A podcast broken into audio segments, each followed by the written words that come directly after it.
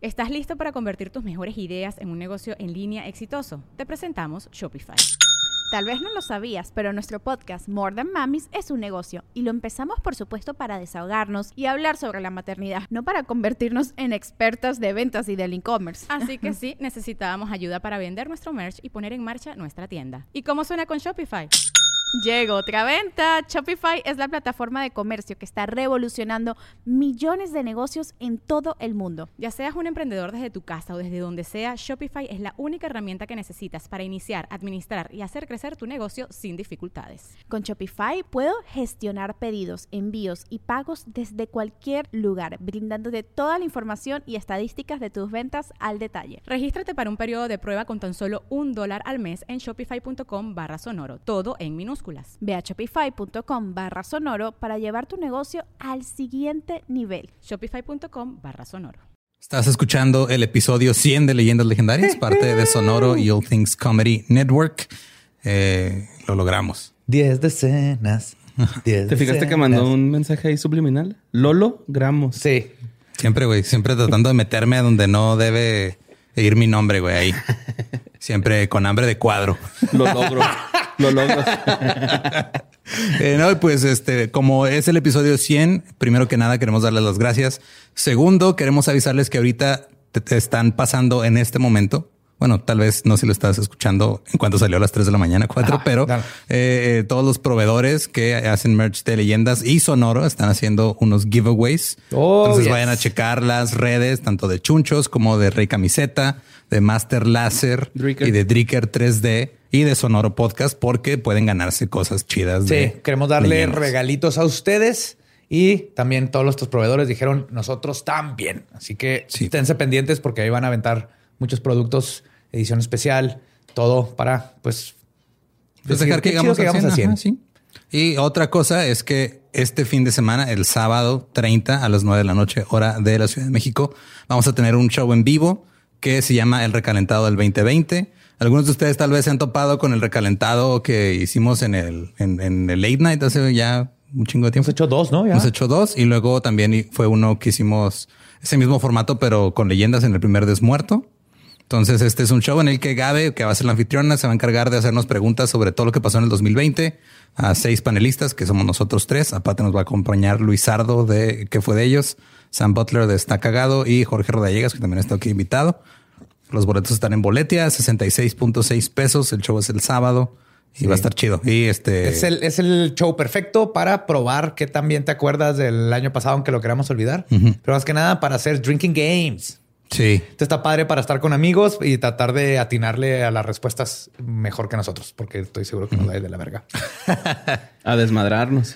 Mira, eso Puede, puede que nos vaya bien, puede que nos vaya mal, no sé. Yo, este, yo estoy invicto, güey, en todos los recalentados. Güey, este güey ah, siempre gana, güey, siempre. Una vez gané con Jorge y una vez con este, con Luis. Ay, yo quiero con Lolo, güey. Mira, ah. yo no gano porque yo vengo al set en Uber, este, nomás para que sepan a qué vengo a ese quiz. y pues, este, están los boletos en bolete.com. Eh, los pueden comprar desde un, desde ya. De hecho, tienen ya como dos, tres días a la venta. Y pues ahí nos vemos también yo creo brindaremos ahí por el episodio 100 y ya no, no sé qué más, qué más falta. Creo que eso es todo. Creo que es suficiente información. Vamos a dejarlos con el episodio 100. Muchísimas gracias por ayudarnos a llegar a estos primeros 100 episodios y les dejamos el tema que ustedes escogieron. H.H. Holmes. Los dejamos con el episodio 100 de Leyendas Legendarias.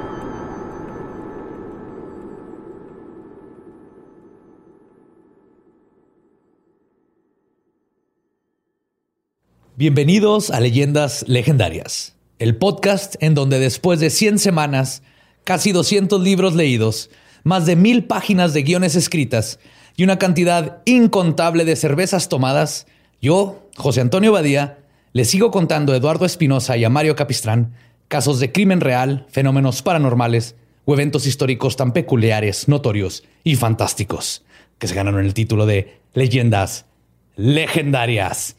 ¡Yay! Capítulo 100. Capítulo 100. Capítulo 100. Capítulo 100. Capítulo 100. Capítulo 100. Capítulo 100. Capítulo 100. Capítulo 100. Capítulo 100. 100. 100. 100. 100. Oh, yes. Lo logramos. Los primeros 100, porque habíamos planeado varios cienes. Sí. Es el primero. Ajá. O sea, De es como hecho, empiezas algo. Una vez hicimos un chiste que nos íbamos a terminar matando mutuamente, o no me acuerdo cómo estuvo eso. Y me da mucha tristeza que uno, la gente haya pensado que era en serio y dos, que no se han dado cuenta que este pedo es matarlo a largo plazo, güey. No te voy a matar en el episodio sin de chingazo. Tú- tú eres- Estás, men- estás menos vivo que en el episodio uno. Eso me consta. Exactamente. Ese, ese es el tipo de asesino que serías tú. El- te vas a esperar a que la naturaleza Paciente, haga Soy el un trabajo. vampiro Ajá. psíquico, güey. Sí, totalmente. Ah, pues sí, como siempre me acompañan a mi diestra, Eduardo Espinosa, y a mi siniestra, Mario López Capistrán. Espero estén contentos, lo logramos, llegamos al 100, pero no números. lo hicimos solos. Así que quiero decirles que este episodio se lo dedicamos a todos ustedes, las macabrosas y macabrosos, que nos escuchan en la oficina, mientras manejan o mientras disfrutan su día con los amigos. A todos ustedes que permitieron que unos fronterizos cobaltosos entraran a sus vidas cada semana. Y a todos ustedes que convirtieron, y cito, y necrofilia en una frase casera. Gracias por los ya casi dos años de maravillosas, este, de maravillosas cosas en nuestras vidas. Y gracias por convertir este pequeño proyecto hecho con amor y pasión en algo legendario. Hail Satan y salud. Yes. Sí, ese fue el episodio. Nos vemos en el episodio 101. Muchas gracias. Sí, ya Los tenemos que. no, y pues este episodio lo escogieron ustedes. Es el. Es este el- una de las cosas que, que se me hizo padre que ustedes decidieran. Primero la categoría, el género, y después el asesino. Y escogieron a H.H. Holmes. Una sorpresa para nadie. eh, cuál va a ser el tema, excepto para Borre, que no tiene ni puta idea de quién es H.H. Holmes. Triple H. No es el luchador, así me dijeron. No, no es el Vamos a ver luchador. Pero aún así, ya conocen le- leyendas legendarias y por eso nos escuchan. Eh, prepárense, por más bien que crean eh, que conocen a H.H. Holmes y el caso. Twist. Ok. Ya lo verán. Pues empecemos. Los anales del crimen real lo catalogan como el primer asesino en serie. Es muy diferente los anales del crimen real a los crímenes, ana- crímenes anales reales. Es un pedo, pues, eso es otro bloque de celdas completamente distinto. La importancia de la semántica. ¿No es lo mismo? Ajá. Lo catalogan como el primer asesino en serie conocido de los Estados Unidos. American Horror Story Hotel lo inmortalizó junto a Lady Gaga. Pero la realidad es que el revisionismo histórico de este caso indica más bien que este monstruo era más un ambicioso y mentiroso este, patológico que un asesino en serio. Hoy les voy a contar la historia que ustedes pidieron, el Castillo de la Muerte y su arquitecto H.H. Holmes. Y antes de comenzar, quiero reconocer mi fuente principal, que se llama H.H. Holmes, The True Story of the White City Devil, de Adam Seltzer. Es un historiador este, de Chicago, Que es un chingonzote, güey. Tiene su este, canal de YouTube también, donde dan tours y te habla de todo lo de Chicago, pero es especialista en H.H. Holmes. Me atrevo a decir que es la persona que más sabe de H.H. Holmes y él ayuda un chorro. De todas maneras, ahí este, hubo otro libro, ahí también va a estar en los show notes. Recuerden, repito de nuevo, todo lo que quieran saber de dónde salen las fuentes, leyendaslegendarias.com. Wikipedia. Así dicen todos, te vas a Sí, güey, Wikipedia. ajá. Le picas y te manda Sí, wikipedia.com. güey. en los libros así, así, el libro de, de Wikipedia. Es H.H. Holmes nació el 16 de mayo de 1861 en el pueblo de Gilmanton, en el estado de New Hampshire, en los Estados Unidos. Antes de tomar este nombre, sus padres, Levi Mudgett y Theodate, Theodate. que se llama su mamá Theodate. O sea, sería el femenino Teodora. Teodora. Ajá, Teodora en vez de Teodoro. No, pero es mujer. Por eso, o sea, Por es, el eso fe- es Teodora. Teodora, güey. Theodate. O Ah. Theodora. Sí, Teodora, Theodate, Ajá. pero Theodora. No, estoy Theodate. No sé, tal vez No sé, fue, una, puede fue- ser. fue una hipótesis. Mira, suena un nombre inventado, entonces. como todos los nombres, son pero ese más. Ese como que se equivocaron ahí, güey, en el registro, ¿no? Pues, tío Dave, los papás lo bautizaron como Herman Webster Mudgett. Herman Webster Mudgett. Mudgett. Mudgett. Ajá, Mudgett. O sea, no, no, no, no hubiera llegado tan lejos, creo. Claro, H.H. Holmes se oye más chingón que Webster Mudgett. Era el menor de cuatro hermanos y sus padres eran devotos metodistas descendientes de colonos ingleses que llegaron a Norteamérica en 1761. Ok.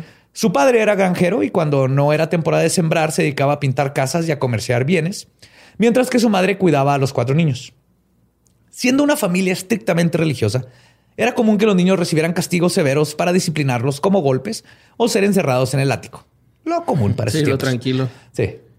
Holmes era increíblemente bueno en la escuela, al grado de que esto le causó muchos problemas socialmente. ¿Por qué me estás señalando? sí, güey. ¡Suéltame! es, que te, te iba a decir trigger warning. Trigger Suel- warning. Suéltame, güey. Los niños se burlaban de él porque Estás lastimando, José Antonio.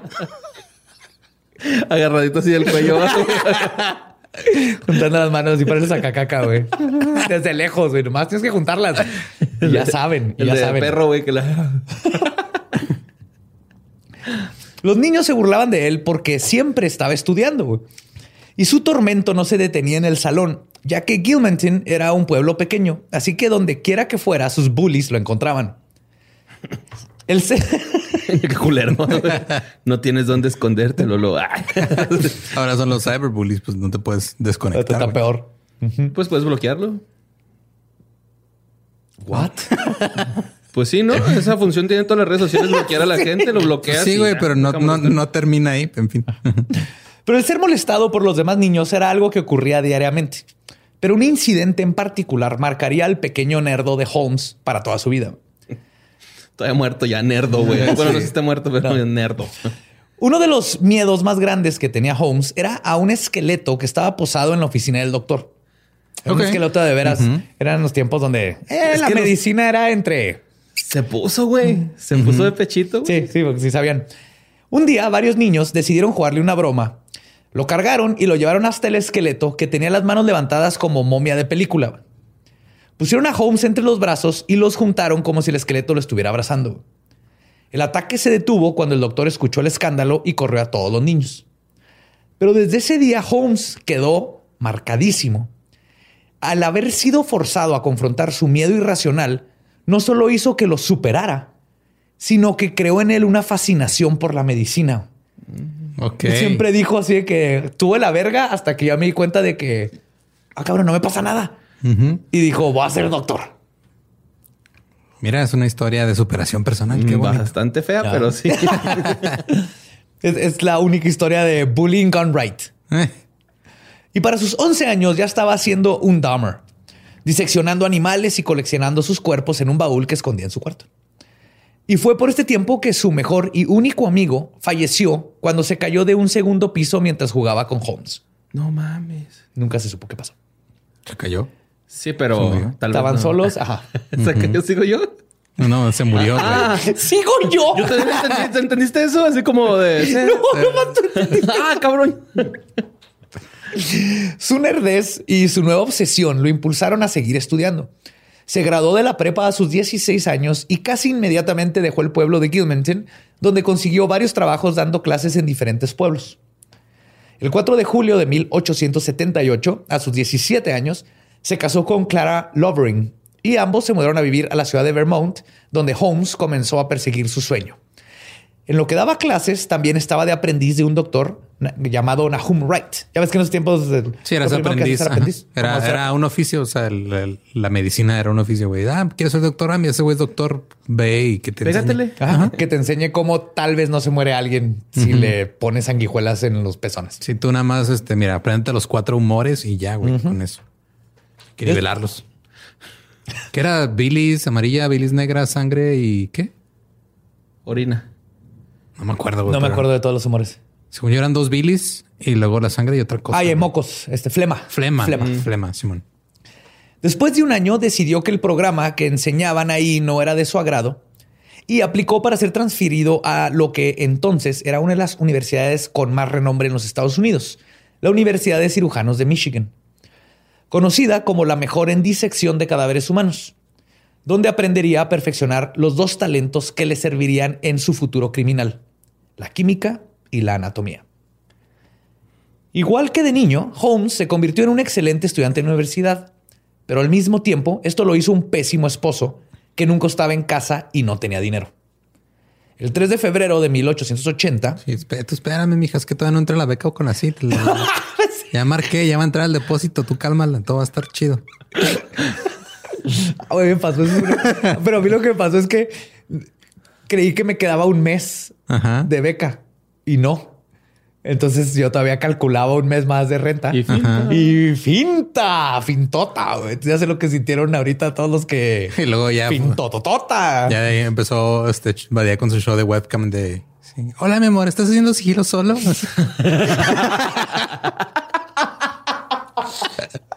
no mames, vete a la verga.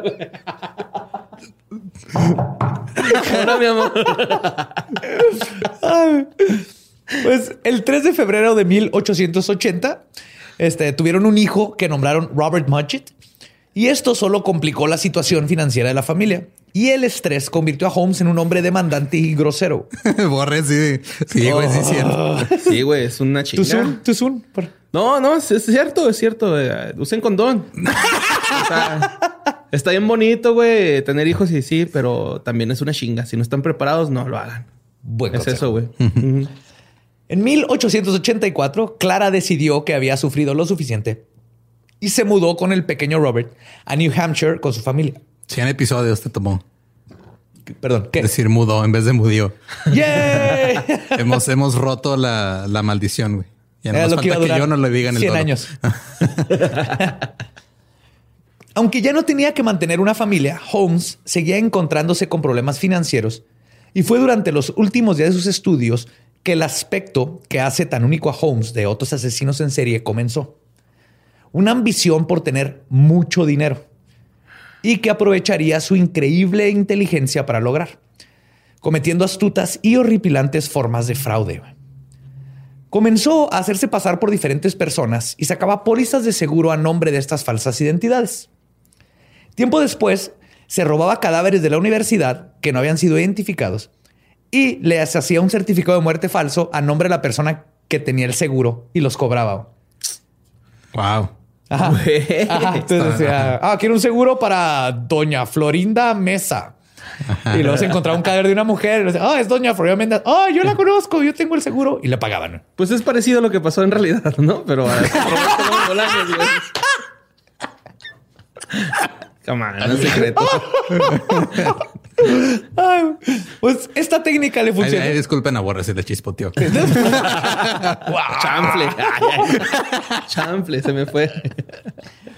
Pues esta técnica le funcionó por un tiempo para hacerse de algo de dinero. Pero después de graduarse en 1884, el conseguir cadáveres se complicó y las aseguradoras comenzaron a sospechar. Así que Holmes decidió mudarse de nuevo. En 1885 comenzó a vivir en el pueblo de Moores Fork, en Nueva York. Esto lo hizo con su familia. no, ya después de que se separó. La esposa lo dejó. güey empezó a meter cadáveres falsos. De, ah, estaba mi tía y, pues ya. Dijo, ya se me van a acabar los cadáveres. El güey del seguro ya ya, ya, llené mi tarjetita de puntos, güey. Ya me dieron un, cadáver gratis. en vez de ahí vengo por cigarros, ahí vengo por un pues, cadáver. ¿Cuántas tías tienes, cabrón? Ese güey mató más tías que yo poniendo de pretexto a mis, todas mis abuelas para entregar trabajos tarde, güey. ah, yo también una vez maté a mi abuela, güey, para irme de vacaciones, güey. Sí, mi abuela todavía no, muere. todo el mundo lo ha hecho. Ah, cuando ella estaba en Nueva York y después de unos meses de estar ahí, un niño desapareció. Varios testigos dijeron haber visto al menor en compañía de Holmes. La policía lo interrogó y Holmes dijo que el niño se había ido a vivir con su familia en Massachusetts y que no sabía nada de él. Sin evidencia o siquiera un cuerpo, la policía no pudo arrestar a Holmes y a los pocos días decidió huir a Filadelfia en 1886. No mames. En con Filadelfia yo no sí, con, goma, de mascar y basquetera feliz, güey. Sí, sí, ya se fue a Bel güey, después. Ese fue el problema, que no se lo llevaran a Bel más bien. Y es aquí donde comenzó a trabajar en una farmacia. Pero al poco tiempo de ser el encargado de preparar y entregar las prescripciones, un niño falleció. Holmes fue acusado de haberle dado la medicina que lo mató. Holmes aplicó la Holmes, negó todo y rápidamente huyó del pueblo. Mm. Fue aquí que Herman Webster Mudgett, sospechoso de dos misteriosas muertes de niños, decidió cambiarse el nombre que ahora es infame. Se puso Henry Howard Holmes, mejor conocido como H. H. Holmes. Y a veces cuando firmaba cambiaba las H's. Pero, ajá, o sea, era. Se ponía una H, la segunda H la ponía primero y todo el mundo se confundía. firmaba así como. Una no era muda.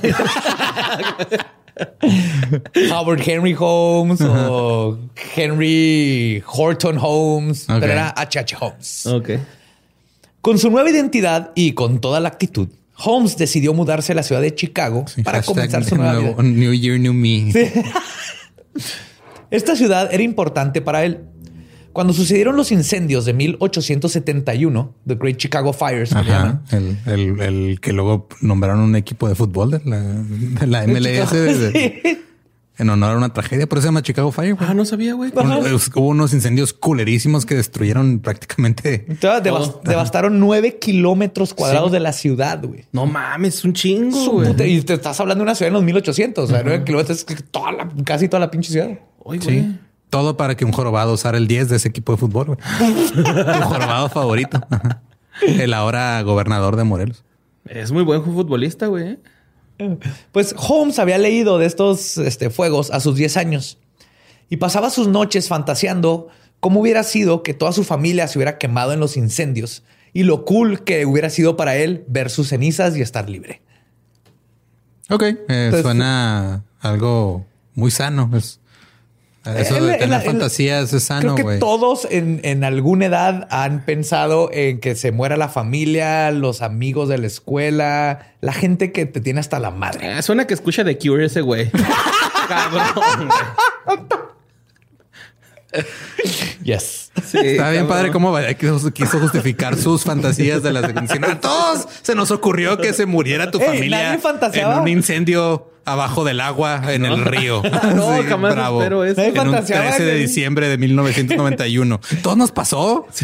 Yo sí pasé en el salón que entraba un velociraptor y se comía a todos, o un alien, un xenomorph, y se comía a todos y nomás saludaba a la chava que me gustaba y a mis amigos. ¿Nadie? ¿No? Mira, no digo que todos, pero sí digo que algunos.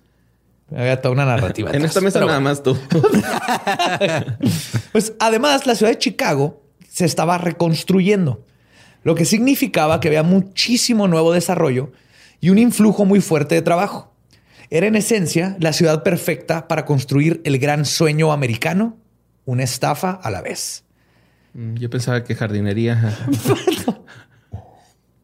Holmes consiguió un lugar para vivir en el barrio de Englewood, que fue el lugar en, en, donde la mayoría de las 100.000 personas que fueron desplazadas terminaron y ahora gozaban de un gran comercio y múltiples negocios. Cuando Holmes se mudó, se mudó. Verga, ya hemos roto la, maldición, güey. pero ahora lo noté. En episodio. noté. Cuando Holmes se mudó por primera vez al área, inmediatamente encontró trabajo en el E.S. Holton Drugstore, que era una farmacia ubicada en la esquina de Wallace y la calle 63. La farmacia era el negocio familiar y había, había un negocio familiar y había sido propiedad y estaba operado por el señor y la doctora Holton, esto es importante. En la mayoría de los libros y lugares dicen que era el doctor Holton y su esposa. Pero, era, la doctora, Holton y, su esposo. Ajá. Pero en la historia. Sí, dijeron, ah, es que en inglés es doctor, independientemente si eres hombre o mujer. Entonces dijeron, doctor Holton a huevo es el señor. Asumieron que era el vato, pero no, era, era la doctora Holton. Porque cualquier persona que sea del sexo femenino puede lograr lo que sea, güey. Eso es neta. O sea, sí, güey. Yo siento que más fue por ahí ese pedo de que, ay, ¿cómo va a ser una mujer? Y la neta no. Sí, güey. Sí. totalmente. en la historia lo, el, volteó ahí los sexos. Sí. Como es común me Caga, me caga ese pedo, la neta. Pues esta, la farmacia era el negocio familiar y era un negocio exitoso y los Holton le dieron la bienvenida a Holmes en su tienda con los brazos abiertos. El señor Holton había desarrollado cáncer aproximadamente un año antes de la llegada de Holmes y la doctora Holton necesitaba ayuda para mantener la tienda a flote. Holmes parecía el candidato perfecto para el puesto. Era encantador, educado y tenía experiencia trabajando en farmacias en el pasado. Lo que no sabían es que su encantadora personalidad era una fachada y que su experiencia previa en farmacias habían terminado en escándalos. Y esta vez no sería diferente. ¿Se una película de Tintán, güey, eso, güey. La triste historia de Pito Pérez, eso pasa, güey. El farmacista. A los seis meses de empezar a trabajar en la farmacia, el señor Holton falleció por su enfermedad. Mm. La doctora, ahora viuda y con dos hijos, fue convencida fácilmente por Holmes de que le vendiera la farmacia. Este trato era perfecto para todos los interesados, si no fuera por el pequeño detalle de que Holmes nunca le pagó a la viuda. Uh. Pues estaba muerta. Ah, no, estaba muerto el esposo. Ajá. Sí, cierto. Ella, ya viviendo en California con sus hijos, demandó a Holmes en 1887, pero el juicio se alargó tanto que eventualmente la señora Holton decidió abandonar la demanda. Por, imagínate en esos tiempos, güey, una puta demanda. de ahorita que tardan años, imagínate sin internet, que las cartas van en caballo o en tren. Y por primera vez en su vida, Holmes tenía una corriente constante de dinero vendiendo farmacéuticos. Con este dinero invirtió en el creciente mercado de bienes raíces. Se hizo de varias propiedades pidiendo préstamos usando nombres falsos. Luego revendía las propiedades sin haber pagado ninguno de los préstamos. Hmm. Para cuando los bancos se querían cobrar, no solo no podían encontrar al prestatario, sino que la pobre persona que había comprado el inmueble ahora debía pagar el doble si quería quedarse con él. Pues tiene lógica, güey. O sea, los bienes raíces, eh, conforme van pasando los años, crece de, precio, ¿no? Pues sí, pero este güey los estaba estafando y los ponía en nombre del güey que compró y nunca le pagaba al banco, dejaba la deuda. Sí, haz de cuenta que yo rento una casa y luego a ti te la vendo porque crees que es mía porque hice todos los papeles, todos los papeles. Entonces, al rato que llegue el banco a cobrar, es de, ah, cabrón, y el güey que se la vendí, y ahora tú, si te quieres quedar en tu casa, tienes, pues ya, ya me pagaste a mí y ahora le tendrías que pagar aparte al banco. Sí les dije una vez que me estafaron así, güey. no, pero no me sorprende, güey. Rentando un depa, güey, acá... Le renté un depa un güey. Cuando llegué, las llaves no eran. Y afortunadamente nos lo topamos una peluquería, güey. Y ahí se le, bueno, se le hizo de pedo a mi compa, el que había rentado conmigo. Y llegó la shota y lo, lo agarraron y el güey no traía IFE, no traía nada, güey. O sea, nunca se identificó bien. Y, era un fantasma. No. Dijo, yo, yo morí ahí en ese depa. no, lo, que pasó fue de que, pues, mi compa se puso bien al tiro, ¿no? Y los chotas le dijeron así de, pues, págale, güey. Porque cuando sacó para pagarle a mi compa, sacó una pacota de dinero, güey. Entonces dice mi compa que los chotas le dijeron, ah, compa, pues ya te dio lo que necesitabas, ya vete. Como para tumbarlo ellos a él. lo demás. Ah, con que lo hayan pasar un mal momento, sí, creo que aprendió su lección de no andar estafando, güey. Te odio, Jesús Ortiz. sí, ese es tu verdadero nombre. Pues además de estos fraudes con propiedades, también comenzó a vender en su farmacia agua mineral con sabores como medicina cura todo. Mm. Pero no solo no curaba nada, ni siquiera era agua mineral, güey. Era agua de la llave de su casa, güey. Pero vendió un chingo, güey. O sea, inventó el órgano gold y todas estas mamadas. Ok. el Herbalife y todo. Sí. Pero como siempre, Holmes no estaba contento y quería más. Esto es algo que es constante. Holmes siempre quería más. Y es entonces cuando en 1888 una propiedad vacante eh, del otro lado de la calle de su farmacia se puso a la venta. Y sería aquí que Holmes construiría lo que ahora se conoce como el Castillo de la Muerte, el Murder Castle. Wow. Holmes se convirtió en el arquitecto de su nuevo edificio, tomando todas las decisiones de la construcción y además jamás compartió el diseño completo. Contrataba trabajadores que solo trabajaban en una parte del edificio y luego los despedía y contrataba a otros para continuar el proyecto. De esta manera, ninguno de los que trabajaron en el Murder Castle sabían exactamente cómo era por dentro. Esto cumplía con dos funciones críticas para el proyecto de Holmes. La primera es que solo él sabía exactamente qué había en el hotel y cómo navegar sus secretos. La segunda era que, igualititito que Trump, constantemente se quejaba de que los trabajadores no habían hecho algo bien, los corría y así no les pagaba por sus servicios. Ah, qué mierda, güey. igualito que Trump. El castillo fue construido casi en su totalidad con fraudes y sin pagarle absolutamente nadie. Ya concluida la obra, el edificio constaba de tres pisos y un sótano. El primer piso contenía la nueva farmacia de Holmes un restaurante, una joyería, un barbero y hasta un herrero. Ok. Sí, esto era. El tercer piso era donde vivía Holmes. Además, tenía varios cuartos cuya función era de que fueran rentados como oficinas o departamentos. ¿Un herrero? ¿Cómo? ¿Por qué? Porque era más común en ese tiempo que Acuérdate que todavía en tiempos con, con, caballos y ah, carrozas y tenías que... Simón, Simón, Simón. Sí, y no habían plásticos. Era como tener una ferretería, güey. Ahorita sería el equivalente de ahí. Ya. el, Sí. el negocio equivalente más o No, menos. no apreciamos lo hermoso que es que existe el plástico. Porque antes todo, la menos cosas tenían que ser de fierro y metal. Y te ir con un herrero, güey. No habían tornos y estas cosas. Sí, mo. Sí. Había sobrepoblación de tortugas. y animales marítimos. Marinos, perdón. Entonces, en el tercer piso vivía Holmes y era en el segundo piso donde todo comenzaba a tornarse macabro. Esta planta constaba de pasillos laberínticos con puertas escondidas sin chapa, escaleras que no llegaban a ningún lado, todo diseñado para que los huéspedes no pudieran escapar fácilmente una vez que rentaban uno de los 35 cuartos que habían en este segundo piso. Y si lo ves, le dicen el castillo porque estaba Tenía grande y con forma. ladrillos, pero es un edificio cuadrado normal de Chicago. Nomás Podría ser un motel. Ajá. Sí, nada más es- no se escucha chido el, el motel asesino. Pues no, güey, es una película de ficheras, Sí, güey. entonces era el castillo. Así con tu carretita entras a... Bajas tu garage y ya a lo que vas, ¿no? Y le das, le das propiedad den de comer a tus caballos para que saliendo. o una yegua a cada caballito, ¿no? También mandan a tus caballos a otro. Sí. Eh, ¿Quieren motelito para caballos? Sí, señor. Que no ves, soy alguien pudiente. Mis caballos también cogen cuando yo cojo. Y era en este piso donde se encontraba el notorio tobogán, que se conectaba directamente al sótano. A simple vista parecía ser un simple túnel para poder mandar las sábanas del segundo piso, que era el hotel, a la lavandería del sótano. Pero su verdadero uso era más ominoso que esto. Verán, los cuartos tenían diferentes funciones. Uno de ellos contenía una serie de tubos que soltaban gas para dejar a las personas que estaban dentro inconscientes. Una vez que esto sucedía, su cuerpo podía ser fácilmente puesto en el tobogán para ser trasladado al verdadero piso del terror, el sótano. El sótano fue construido para imitar un calabozo de tortura medieval, con todo y los aparatos de tortura, que incluían un potro. ¿Se acuerdan del potro en donde te Sí, estiran? te estiran. Simón. Ajá. Los cuerpos de sus víctimas no siempre morían en el segundo piso y si sobrevivían la caída por el tobogán del terror, los esperaba la tortura y luego terminaban en una mesa de disección. Y cuando Holmes había terminado con sus víctimas en el mismo sótano, había construido un pozo con lejía y un horno crematorio. La mejor forma de deshacerte de evidencia. güey. Pues la Por- neta, el güey preparado estaba, güey. Este Cabrón.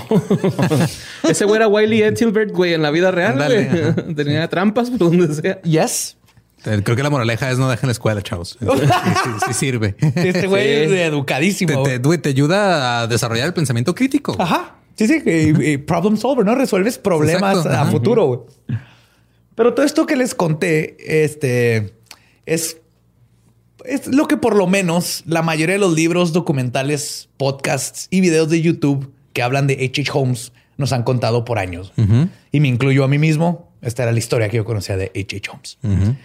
Pero, queridos legendarios, temo decirles que la historia de Holmes, como se conoce, es 90% periodismo amarillista, testimonios de un mentiroso patológico y pésimo trabajo policiaco, y solo como un 10% son verdaderos asesinatos. En realidad no tenía un potro así de tortura. La, la tortura era que te iba a poner a platicar con el potro de Acapulco Shore una hora. No Aguántale la peda a ese güey. Esa es tu tortura. Sin quemar la copé, ¿no? Sin que se den un tiro.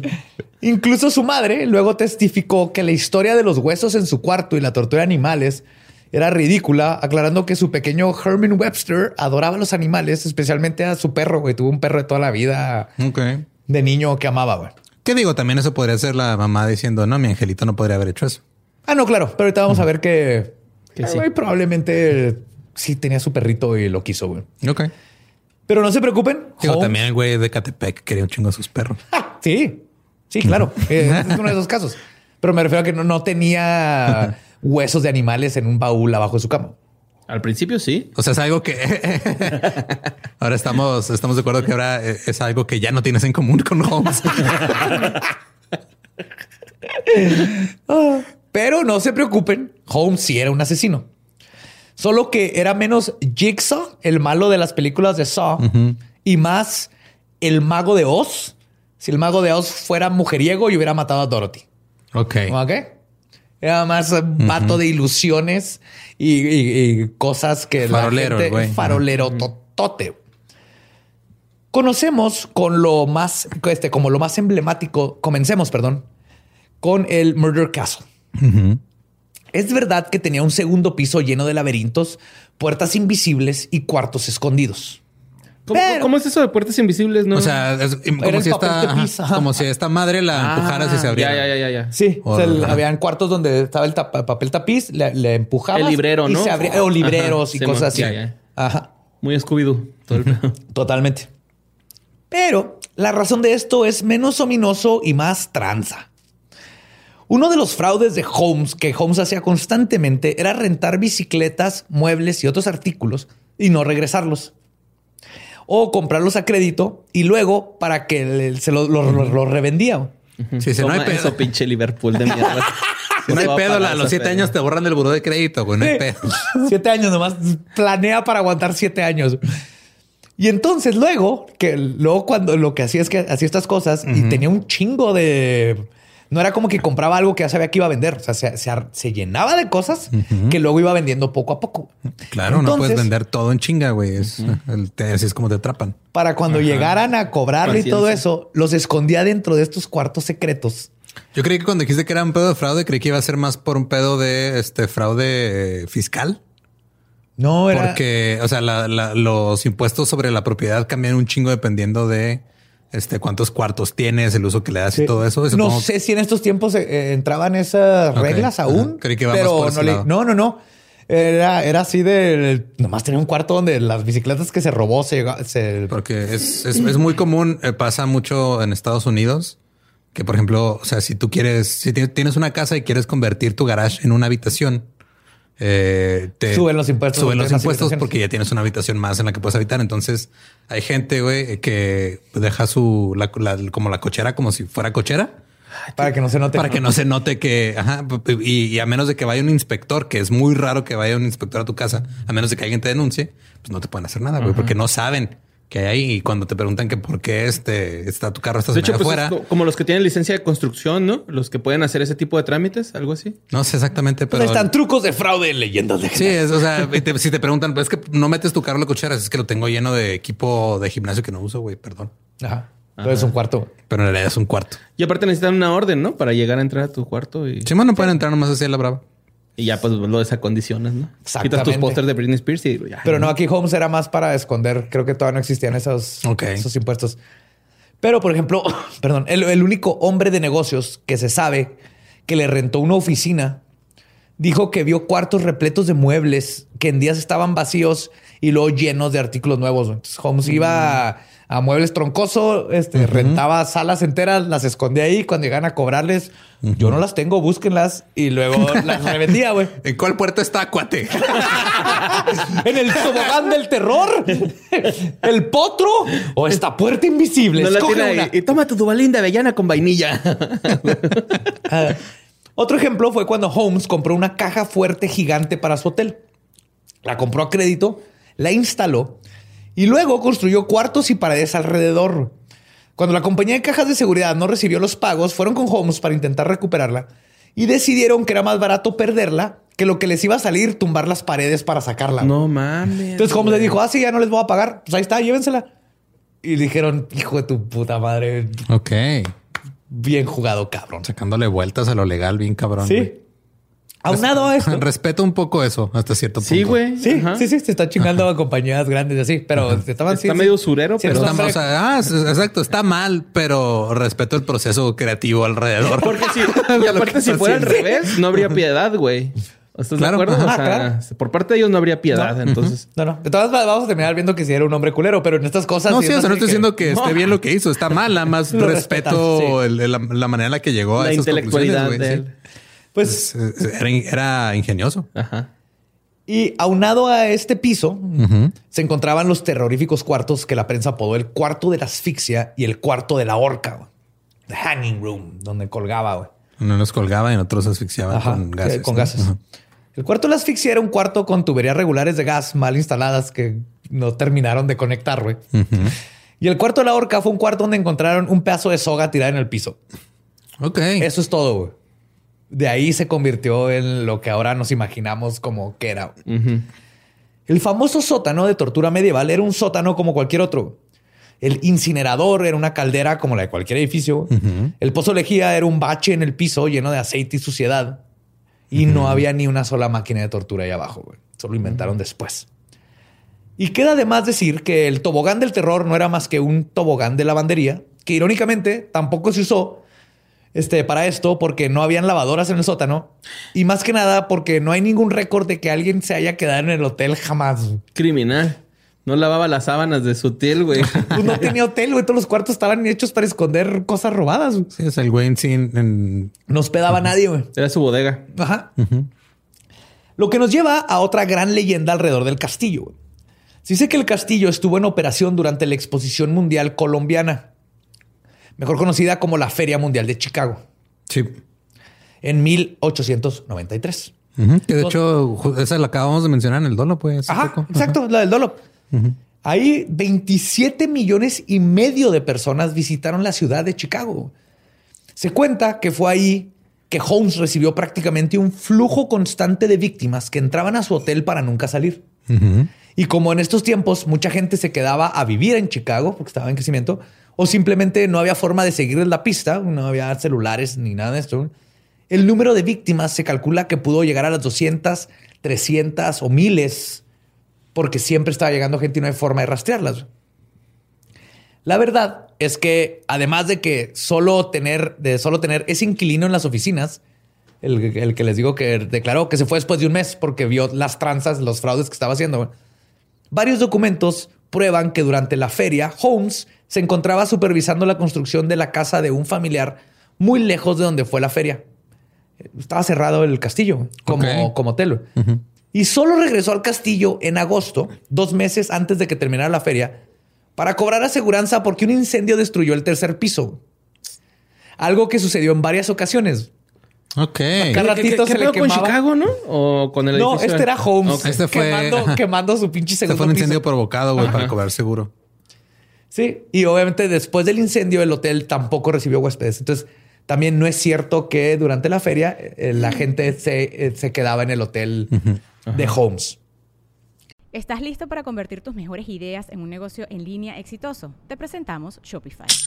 Tal vez no lo sabías, pero nuestro podcast More Than Mamis es un negocio y lo empezamos por supuesto para desahogarnos y hablar sobre la maternidad, no para convertirnos en expertas de ventas y del e-commerce. Así que sí, necesitábamos ayuda para vender nuestro merch y poner en marcha nuestra tienda. ¿Y cómo suena con Shopify? Llegó otra venta. Shopify es la plataforma de comercio que está revolucionando millones de negocios en todo el mundo. Ya seas un emprendedor desde tu casa o desde donde sea, Shopify es la única herramienta que necesitas para iniciar, administrar y hacer crecer tu negocio sin dificultades. Con Shopify puedo gestionar pedidos, envíos y pagos desde cualquier lugar, brindándote toda la información y estadísticas de tus ventas al detalle. Regístrate para un periodo de prueba con tan solo un dólar al mes en shopify.com barra sonoro, todo en minúsculas. Ve a shopify.com barra sonoro para llevar tu negocio al siguiente nivel. Shopify.com barra sonoro. Pero aún sin las exageraciones del círculo mediático, el castillo sí fue testigo de cinco muertes. Las dos primeras víctimas fueron Julia Connor y su hija Pearl, de seis años. Ella trabajaba en la caja registradora de la joyería, mientras que su esposo Ned Connor hacía... Perdón. Las, las joyas. Ah, Era joyero. era el joyero. Julia y Holmes comenzaron un amorío. Cuando Ned se enteró, la abandonó junto con su hija Pearl. Ah, Deja qué culpa tiene. No, no, o sea, ¿Qué? se fue con la mamá, ¿no? Digo, con el papá, la niña. no, no, no. No, no, abandonó a las dos el güey. Dijo, la "Ah, mamá no". ya, la hija. mierda. Ajá. Y alrededor de Navidad de 1891, Julia y Pearl desaparecieron. El conserje del hotel, Pat Quinlan, otro hombre, y Holmes fueron vistos acarreando algo sobre una carretilla la noche del último día que Julia fue vista. Holmes luego declararía en su juicio que la muerte de Julia había sido un accidente cuando le intentó aplicar un aborto. Algunas fuentes apuntan que Julia se embarazó de Holmes y que el procedimiento lo hizo porque un bebé sería imposible de esconder de su esposa Murda Belcamp, con quien había contraído matrimonio en 1887 y que dio a luz a su hija de Holmes, Lucy, el 4 de julio de 1889. Pero pues O sea, nomás, nomás hubiera construido un cuarto alrededor del bebé, güey, cuando llegaran. no, pues llévatelo. Entonces, este güey tiene su primera esposa que lo dejó, ajá. se volvió a casar sin divorciarse con Murda y luego tuvo un amorío que tuvo un bebé y la, ella y el, el, este, desaparecieron. Entonces, más tarde, cuando el suelo del sótano fue excavado, se encontraron los restos de un esqueleto que coincidía con el de la niña de seis años, con Pearl. Fuck. Sí. Se cree que Holmes la envenenó.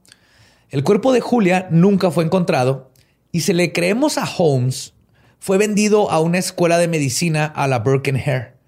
Ok. Vendió el esqueleto. Pero vamos a aprender que creerle a Holmes es lo más pendejo. Pero sí sabemos que esta mató a estas dos, este, A la niña. a la niña y a la mamá. Me acabo de dar cuenta que se llamaba Perla y era hija de un joyero y una encargada de una joyería. Sí. Ok. Su tercer víctima fue Emmeline Segrand. Igual que Julia, Emmeline trabajaba en el hotel y eventualmente se convirtió en amante de Holmes. ¿Se acuerdan que les dije el majo de dos mujeriegos? Sí, sí. Ajá. Es importante denotar que durante este tiempo, Holmes ya estaba casado en- con la con Murda y este Y había habían matado a su tenido otro una amante. hija Ya. Y ambas vivían en el castillo, güey.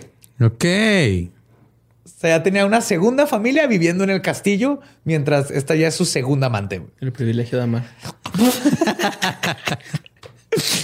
La historia de cómo murió Emmeline es que Holmes le pidió que sacara unos papeles de la caja fuerte y cuando entró, la famosa caja fuerte, eh, cerró la puerta dejándola dentro donde se asfixió.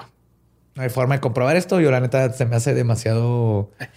Pues no sé, se Pendejo. hubiera muerto de hambre antes, ¿no? Sí, sí, sí, son cajas fuertes hechas a mano. sí, no creo que, no ajá, están- no creo que estuviera así Totalmente completamente sellada. No, hermética. aparte duraría, eh, sí, sí, duraría horas gritando. Alguien la escucharía. El punto es que yo también creo, pero, pero la mató y la mató. Eso sí sabemos. O sea, al poco tiempo después de este asesinato, su esposa lo dejó, también la segunda esposa ilegítima, llevándose a Lucy con ella a Minnesota, donde se convirtió en maestra.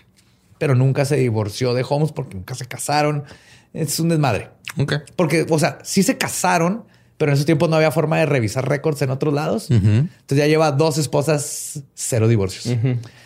Mientras que las primeras tres víctimas de Holmes apuntan a que fueran asesinadas por una simple compulsión narcisista y egoísta de no ser descubierto por sus amoríos, el motivo del homicidio de sus últimas dos víctimas dentro del castillo es un poco más complicado de descifrar.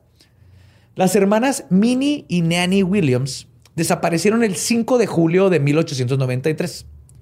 Minnie era amante de Holmes Otra vez. y cómplice. Ajá. Pinche pito loco, ¿ah, güey? Sí, en totalmente. todos lados. Entre los dos compraron y vendieron varias propiedades, algunas a nombre de ella y otras a nombre de Holmes, para cometer fraudes de diferentes maneras.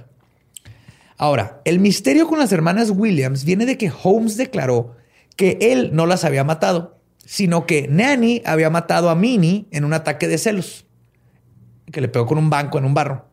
Y hay reportes en esa... ¿Un banco en dónde? con un banco en un bar. Ah, en un bar. Es. Yo te entendí En barro. un barro. Dije, le No. exploté, le explotó el barro, güey. Valió, güey. Y aunque hay reportes de una pelea violenta en un bar por una mujer llamada Nanny, Holmes era un mentiroso compulsivo que incluso confesó a varios asesinatos que luego se comprobó que no era verdad por el hecho de que estas personas estaban vivas. Ah, mira, eso, eso suele ser. sí, güey. O sea, eso suele, eso suele ser un gran inconveniente cuando quieres arrestar a alguien por asesinato, que su víctima yo diga, hey, no, no yo estoy maté muerto. ese güey que está ahí. El que me trae. Pues a lo mejor para que lo, eh, lo vieran como un paciente de psiquiatra, ¿no? Nah, en ese tiempo no, nomás era para tratar de. No, estamos hablando de confundir, vergas. finales de los 1800, güey. Nomás era como pinche vato mamón. O sea, el uno, el, el, el uno más que tú, güey. es Yo maté uno más que tú, güey. Ajá. Tengo un cuarto más que tú en mi hotel. Y de hecho, ahorita. Tengo más esposas que tú, eso sí era Ah, cierto. sí, güey. Sí, y ahorita vamos a ver básicamente exactamente por qué y se llama dinero. Ok. Ajá. Bien lo dijo MC Dinero. Ajá. Aprende algo, dinero. Aprende algo, dinero. Pero lo extraño es que Holmes estaba haciendo más dinero con las tranzas que hacían juntos con Minnie que lo que consiguió después de la muerte de ella al hacer varias transacciones monetarias a su nombre. En cuanto se murió, empezó a, a ir a cobrar dineros a nombre de Minnie que eran para él, ¿no? Ok. Y fue con estas cinco víctimas que todo cambió para Holmes. No por los asesinatos, sino que fue poco después de la desaparición de las Williams que la compañía de seguros comenzó a investigarlo por fraude después de que determinaron que el incendio, el último que hizo, el que les conté, había sido provocado. Mm. Así que en 1894 Holmes decidió huir de Chicago, pero al hacer esto dejó atrás todas las tranzas y fraudes pendientes que le daban dinero, así que tuvo que pensar en un plan. Primero llegó a la ciudad de Denver, donde comenzó otra estafa, estafa bajo el nombre de Henry Mansfield Howard. Y fue bajo este seudónimo que conoció a Georgiana York. Y se casaron. Oh, qué la Georgina George. Georgina George, Georgina Es su tercera esposa, güey. Güey, o sea, qué cabrón.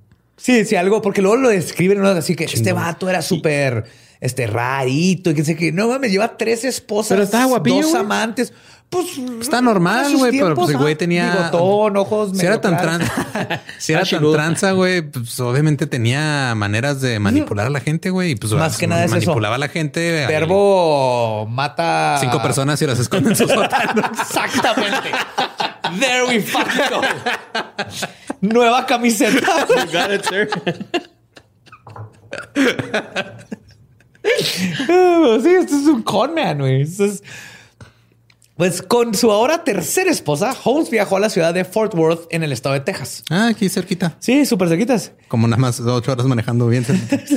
y no duró mucho en su nuevo aposento cuando casi es atrapado por hacer la cosa más estúpida que puedes hacer en el estado de Texas, robar caballos. Oh, shit, no te metas con, güey, ni con los caballos ni con las pistolas de los tejanos, güey. No. Vas a valer verga de inmediato. Y por robar caballos era la misma tranza que las bicicletas. O sea, rentaba un caballo y luego los trataba de vender a otros ranchos. Digo que ya en estos tiempos serían trocas y pistolas, pero en ese tiempo eran. Mi tío hacía eso en sus tiempos de juventud por, para entretenerse, porque pues se robaba un rancho. Caballos? Se robaba caballos, los ponía en otro rancho y veía cómo se peleaban los dos güeyes de los ranchos, güey. ah, pero para entretenimiento, güey. O sea, iba a agarrar un caballo. Era como un Sims. Sí.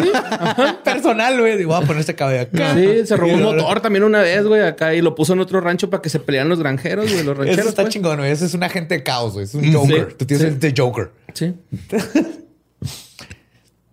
Entonces pasa este desmadre con los caballos en Texas y ahora huye a la ciudad de St. Louis, en el estado de Missouri.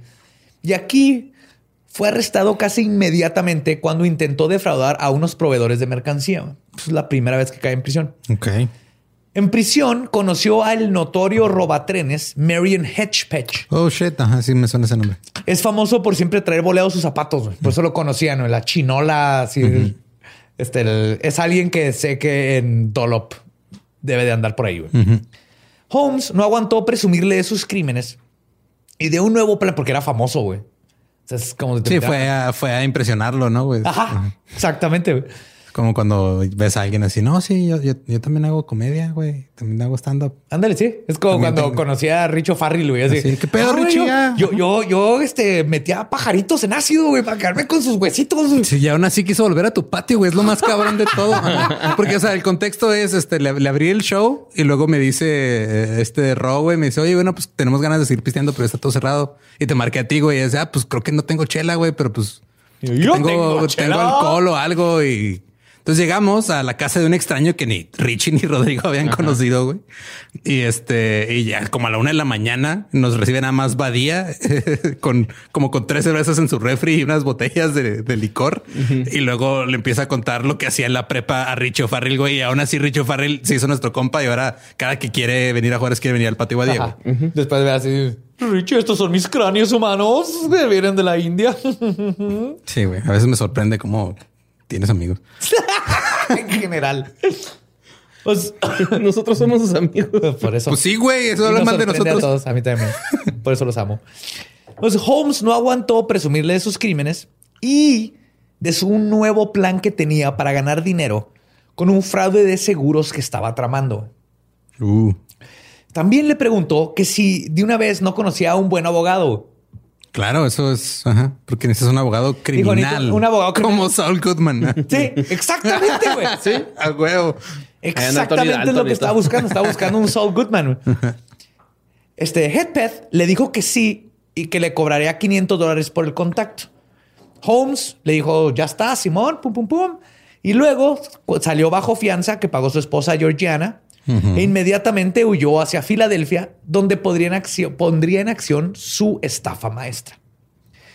Verán, Holmes tenía un amigo ayudante llamado Ben Pitesel, con quien meses atrás había concretado el siguiente plan para hacerse rico. Holmes sacaría un seguro de vida a nombre de Pitesel por 10 mil dólares. Son como 300 mil dólares de hoy. Y luego él estaría pagando las mensualidades. La beneficiaria sería la esposa de Pitesel, Carrie, con quien Pitesel tenía cinco hijos. Holmes se iba a robar un cuerpo de la morgue, luego lo quemaría para quitarle la identidad y dejando dejaría evidencia de que era Pitesel porque lo van a quemar en la misma casa de él y alguien de su familia identificaría el cuerpo y todos serían ricos. Es un buen plan. Es, es, Oceans 14. Sí. El plan ya estaba en acción. Holmes y Pitesel tenían un mes viviendo en Filadelfia, estafando a personas como supuestos agentes de patentes. Ok. Es que no sé cuántas patentes se entregaron. De chingada, tal vez ahí se inventó, no sé, el dildo que vibraba y Los nunca supimos, güey. Los. El güey que llevó los clips, güey. ah. se suicidó porque alguien más se lo chingó. Ah, los clips. No mames, qué Sí. pedo. Pues el primero de septiembre, cuando Holmes regresó de su estancia en prisión, o sea, tenían un rato ahí, se fue y es cuando lo arrestan y lo regresan. ¿no? Le avisó a Pitesel que era hora de echar a andar el plan. Y por avisarle, me refiero a que Holmes decidió en algún punto, o quizás siempre así fue su plan, que lo de conseguir un cadáver era demasiado complicado, güey. Así que simplemente atacó a Pitesel con cloroformo y luego le quemó la cabeza. No Ok. mames, Sí, güey. Pues por- para cobrar el seguro. güey. pero sí, no sé si se le complicó lo del cadáver. Dijo, está más pelada nomás matar al güey. Pero mató a su... Era, A su cómplice. Era su cómplice amigo, güey, porque llegó, lo conoció en Chicago, en el hotel, le ayudó con un chingo de cosas, un chorro de tranzas. Sí. Pitesel, güey. Yep. Ese nombre pendejo, qué bueno que lo quemó, güey. Valió. Valió vergasel el güey, ni pedo. Duracel quemándose. Des- Perdón. no. Después acomodó la escena del crimen para que pareciera que Pitesel había prendido unos químicos y eso había detonado el accidente. Con la primer parte del plan concluida, solo faltaba que el cuerpo fuera identificado. El plan era que Carrie, la esposa, que también era cómplice, o sea, ella sabía de todo el plan. Obviamente no sabía la parte que iban a, que A matar a su esposo de neta. Ajá. Identificar el cadáver. La cosa aquí es que ella se enferma y su hija Alice, de 15 años, viajó a Filadelfia. O sea, le, le dice a este vato pues, por telegrama, así que, ¿sabes qué? Manda, tiene que venir alguien. Entonces mandan a Alice y obviamente confiaba en un güey que era compa de su De su esposo, al grado que iban a hacer una transototota juntos para chingarse 300 mil dólares de una de seguro, ¿no? Por eso manda a De su papá, ¿no? Porque era Sí. su. Sí, sí. Y aparte, Ajá. ajá, pero pues la manda y creyendo que el papá seguía vivo Ah, y todo. sí, sí, sí. O sea, el- para este, para este tiempo, Claire creía que todo el plan iba como si nada. Ajá. Alice baja a Filadelfia, identifica a su padre por los dientes sin saber que era su papá de a de veras. Oh, fuck. Y la aseguradora paga la suma. Pero Holmes no tenía la intención de compartir el dinero como lo había dicho. Y tenía un plan para asegurarse de esto. Y aparte necesitaba deshacerse de los testigos. No, man. Pero la primer parte para tener el dinero, porque el dinero se lo pagan a Claire, era usar los hijos de ella como garantía. Entonces, después de dejar a Alice en Indianápolis, regresa a Chicago y convence a Carrie, a la mamá, de que Benjamín y Alice estaban juntos. Dice, ahí está, ya dejé a Alice con su papá, con Ben. Ahí están y todo. Se están escondiendo. Luego le dijo a Carrie que se estaba llevando a cabo una investigación sobre la estafa, por lo que debían permanecer callados por un tiempo. Según Holmes, la mejor manera para que ella y su familia estuvieran a salvo eran unirse a Benjamin y Alice en la clandestinidad. Carrie acordó viajar para reunirse con su hija y esposo. Estaba tan segura de que todo estaba tan bien que incluso permitió que Holmes viajara por separado con tres de sus hijos. Porque Holmes la convenció de que sería mejor así porque llamaría menos la atención a que trajera a, cinco ajá, criaturas. ajá. ajá. En- nomás tú llévate dos, yo me llevo estos tres y luego nos vemos en tal lugar. Holmes entonces hizo uno de los malabarismos humanos más impresionantes que se han visto en la historia. güey. Moviendo a la familia Pitesel a diferentes partes de los Estados Unidos sin que supiera un grupo del otro. O sea, estaba el grupo de la mamá y el grupo de él y Alice este, y los hermanos. Pero ahí va. Oye, yo, güey, para esto ya Holmes ya traía la feria de este güey, o sea, la del seguro. La tenía la mamá y le iba pidiendo poco a poco, eh, necesito dinero para que Alice, no sé, dice, ven que esto. Empiezan a mover el dinero. Ya. Entonces era Carrie con dos de sus hijos y Holmes con tres. Alice, este, de 15, Nelly de 12 años y Howard de 8. Además de ir viajando con su esposa, güey, que no sabía de los niños ni del plan. Entonces Holmes iba con Georgina, tres niños de otra señora. La señora iba con dos niños creyendo que su esposo estaba vivo y que todos iban a juntar para conseguir 300 mil dólares. Es como las escenas estas donde un güey va en dos citas, ¿no? En una comedia. no se quita el bigote, no sé qué se equivoca. Güey. Sí, voy al baño, disculpa. Ah, ¿por qué traes bigote? Ah, me salió en el baño. Pues su malabarismo incluía interceptar cartas y mandar correspondencia falsa entre la familia. Y en varias ocasiones incluso logró que todos fueran viajando en el mismo tren sin que un grupo supiera de la existencia del otro. mames! Ahí iba la mamá con sus hijos y los otros tres estaban en, otro carro del tren. Pinchato rifado, ¿ah, güey? Sí, sea lo que sea, era un, mastermind.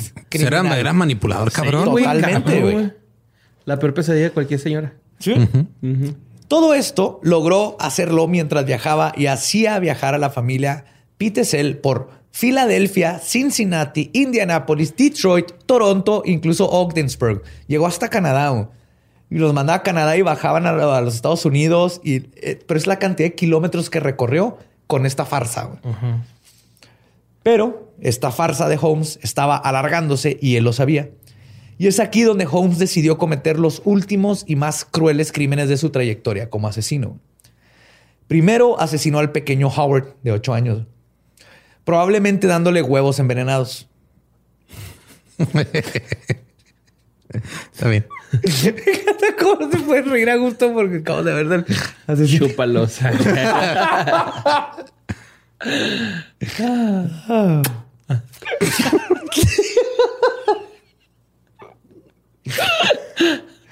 Pedazos de su cráneo y dientes fueron encontrados en la chimenea del horno de una casa que Holmes estuvo rentando. Después mató a las hermanas Alice y Nellie. Sus cuerpos fueron encontrados desnudos y enterrados en el sótano de otra propiedad donde se hospedaron. No se sabe cómo las mató. Holmes declaró que lo hizo encerrándolos en un baúl donde metió gas. Pero eso no tiene sentido porque la casa donde las encontraron, para empezar, no había gas, no había instalación de gas. Ok. Entonces no se sabe cómo las mató. Nomás sabe que las estaban muertas ahí. Estaban desnudas, no mames. Sí, está curioso eso. Sí, está mamón. Yep. Después de los homicidios, Holmes decidió regresar a su ciudad de nacimiento para visitar a su primera esposa, Clara. ¿Se acuerdan de Clara? Y su hijo Robert, quien ya tenía 15 años hoy para este tiempo. Ok. Ahora. Para hacerle la quinceañera al hijo. Holmes les explicó que no se había reportado en como seis años, porque había estado en un accidente de tren que lo dejó con amnesia. Que acababa de recuperar su memoria, pero que mientras no se acordaba quién era, se había casado con la enfermera que lo curó, Georgiana, güey. Y entonces. ya, ya, aquí, ya aquí casi lo trampan, ¿va, güey? ¿No? A la verga. No le falta. ¿Cómo? Puta madre. A ver, ¿cómo que tal vez él está viendo qué tan lejos puedo llegar mis mamadas. Pinche trama de Telemundo. Es como el pinche Eugenio de revés de mierda, güey, que se casó una vez con un elenco de, de actores, güey, para no casarse realmente. ¿What? Sí, ¿no? Eso pasó con Eugenio Derbez. no tengo ni puta idea de qué estás hablando. ¿Cómo te casas con un elenco? Fíjate, esto es lo que, según yo, lo que sé. Era, una serie, era la familia peluche, güey. No, era en serio. no, güey. Este güey se casó con alguien, güey, pero, o sea, contrató al padre, contrató a los invitados, contrató un chingo de gente y se casó así, güey. Acá no, ay, me, casé y, la, la, persona con la que se casó pensaba que estaba casada con él y no era cierto, güey, porque todos eran actores, algo así, güey. Pero eso era de punk, ¿no? No, güey, es neta, güey. Es un pedo que pasó real. Nomás que pues ahorita todos estamos bien contentos con la familia peluche, ¿no? es una la gente de, peluche. La gente que trabajamos en tele... Digo, ay, no es cierto. La gente que trabaja en Televisa dice eso, güey. Uh. pues quién sabe. Pues él llegó... creepypasta de Derbez. Chance, chance, sí, güey. No sé, no sé. O sea, yo estoy hablando hacia el... Ok. De lo que... Él llegó con la historia Escuché una peda, ¿no? Así. Pinche mamona del mundo para explicar por qué es un padre ausente, por qué tiene un amante y lo peor es que se la creyeron. Los Majid, la familia Majid lo recibieron con los brazos abiertos y le creyeron todas sus mentiras. Ah, güey. Parecería que Holmes iba a salir con la suya de nuevo. Pero lo que él no sabía es que cuando su compa de celda, Hedgepeth, se enteró del asesinato de Pitesel, supo que Holmes no le iba a pagar sus 500 dólares. Y se emputó. Oh, shit. Porque Holmes se fue y agarró a este abogado que le ayudó a transear con el seguro y a lo que fuera, ¿no? Ah, con. Y no le dio su, parte. Y no le dio su parte a Hedgepatch. Él, que seguía en la cárcel, güey, le contó todo lo que había dicho en confidencia al alguacil, quien reportó todo con la compañía aseguradora Fidelity Mutual. Su investigador W.E. Gary, junto con los famosos Pinkertons. Uh, son los Pinkertons, los, de, los, de, Red Dead. Los de Red Dead. los Pinkertons eran, eh, fueron como el primer, este, o sea, como grupo oficial de investigadores, Algo así, recompensas. Era como el gobierno empezó a formar Estados Unidos. También un álbum de Wizard. También es un álbum. Se llama Pinkerton. Pero pues fueron los Pinkertons, los que dieron con Holmes y lo capturaron en la ciudad de Boston. Hey, Boston. I'm from Boston. I'm from Boston. Boston. Boston. Boston. Así hablan los de Boston. Boston. Está bien. Eh, ¿En qué estamos? Boston. Hey, Boston. Y cuando Holmes es encontrado por los Pinkertons. Pinkertons. Pinkertons. Pinkertons. Pinkertons. Pinkertons. Quitado la pena, confesó Dijo, Simón, cometí fraude. Pero dijo, yo no maté a nadie, era el cuerpo de alguien más. Era alguien ya muerto. Sí. Para nada se sospechaba que ya venían detrás de todo un desmadre. Cuando le preguntaron sobre los niños que sabían que estaban a su cuidado, Holmes les dijo que estaban al cuidado de una niñera de nombre Minnie Williams. Que ya estaba muerta. Ajá. Ajá. Desnuda y con su hermana. No, no, Minnie, Williams era una de las dos hermanas de su como de mini Nani, de las que se Una de las, ah, primeras del hotel. Ah, cierto, de las del hotel, víctimas del hotel. Y de hecho, todavía le dijo al, este, al sheriff y todo. Así que déjame pongo un, mensaje codificado en los periódicos para que se comunique conmigo. Como para alargar el tiempo en que... Y pues es que en esos tiempos... Sí, o sea, ah, sí, lo vamos a poner y pues de aquí a aquí llegue el telegrama o el mensajero. pasaban semanas. Ajá. Pues sabiendo es que, que Creepy Mini sabemos que también... Bye. Ni que fuera la mamá de Homero Simpson, ¿no? Dale. Comunicaba. Y pues obviamente esto nunca sucedió, güey. Nunca se comunicaron, güey. Poco a poco el castillo de mentiras de Holmes se fue derrumbando, incluyendo con las que construyó su verdadero castillo. Una vez arrestado, la policía mandó información a Chicago y entraron a la propiedad. Y es cuando descubrieron la farsa. Y se dieron cuenta de los cuerpos y es donde la prensa y el circo mediático convirtió la historia de un estafador asesino en el Moriarty de los asesinos en serie, inventándose todo este gran, porque este plan de hotel con mil cosas. Morbo Aquí es donde sucede. Sí, güey. Morbo vende. Penny Dreadfuls. Durante su juicio, la defensa logró convencer al juez de que Holmes fuera juzgado solamente por el asesinato de Benjamin Pitesel ya que la orden de arresto y todo lo que se hizo con los Pinkertons y todo, este, se habían hecho por este caso. Y que no se debe, permitir este, hablar ni meter evidencia de los demás casos que acaban de descubrir en Chicago. Y este, el juez accedió, güey. Y la defensa ganó esa parte del juicio. Pero Holmes perdió todo lo demás. De hecho, no sé si fue a propósito que el juez dijo o si fue nomás un, un happy accident pero qué bueno que dijo, ok, nomás lo vamos a juzgar por Ben Pitesel. Es que pudo haber sido, o sea, si digo, podría ser de que, ok, dijo el juez, ahorita nos vamos por este. Si este no procede, ahí Hasta tenemos los demás. más cosas. Sí, no, no sé, no, no encontré esa parte, pero de todas maneras, Lo que sucede después es que en octubre de 1895, el jurado lo encontró culpable de homicidio en primer grado y fue sentenciado a la horca. Entonces no importó los demás crímenes si se le comprobaban o no, con el que lo agarraron de Pitesel fue suficiente para darle pena de muerte. güey.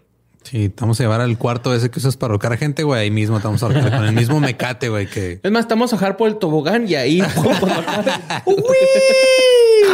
¡Oh, ahorcarte por tobogán es estar bien vergas, güey! Te ponen la soga y luego ¡uy! Tienes unos segundos de de felicidad. diversión. Perfecta. También Bill- se acaba, caes en un brinca-brinca. Ah, y lo te rompes el cuello. Güey, más bien Bill tuvo unos momentos de diversión antes de, de Kill Bill. No, no se me olvidar el nombre del actor, güey. No, no sé cómo. Carradine. David Carradine. David Carradine. Él se divirtió antes de Pues- morir asfixiado. En lo que Holmes esperaba su ejecución, güey, es cuando los cuerpos de los niños Pitesel fueron descubiertos.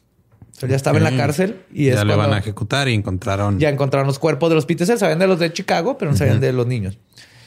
También el periódico Hearst, en este tiempo, le pagó 7.500 dólares, güey, que son 230 mil de ahorita, casi lo que iba a ganar por su estafa, por su historia.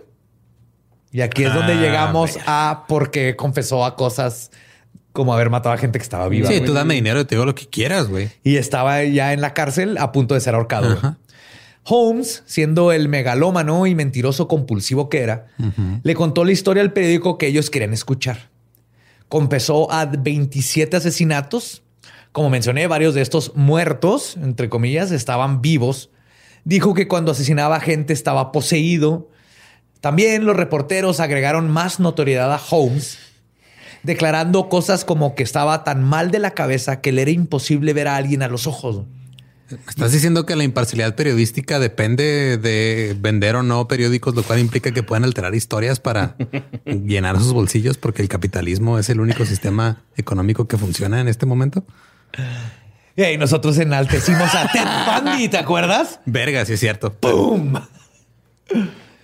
Y esto es algo que mencionan mucho de que Holmes estaba así, que no te podía ni siquiera ver a los ojos y todo. Pero Ay, eso chance sí es neta, ¿no? sí, güey, porque Holmes desde niño sufría de estrabismo, güey. En otras palabras, Ah, estaba se visco. está virolo. Güey. Estaba, güey, desde niño estaba bien pinche visco, güey. Y por eso. O sea, desde niño era un, era un, era el uber nerd. Ajá. Era el nerd de nerds, súper estudioso. Sí, no mames. tenía Dice un mi hermana que no va a venir a tu hotel porque pues estás bien pinche visco.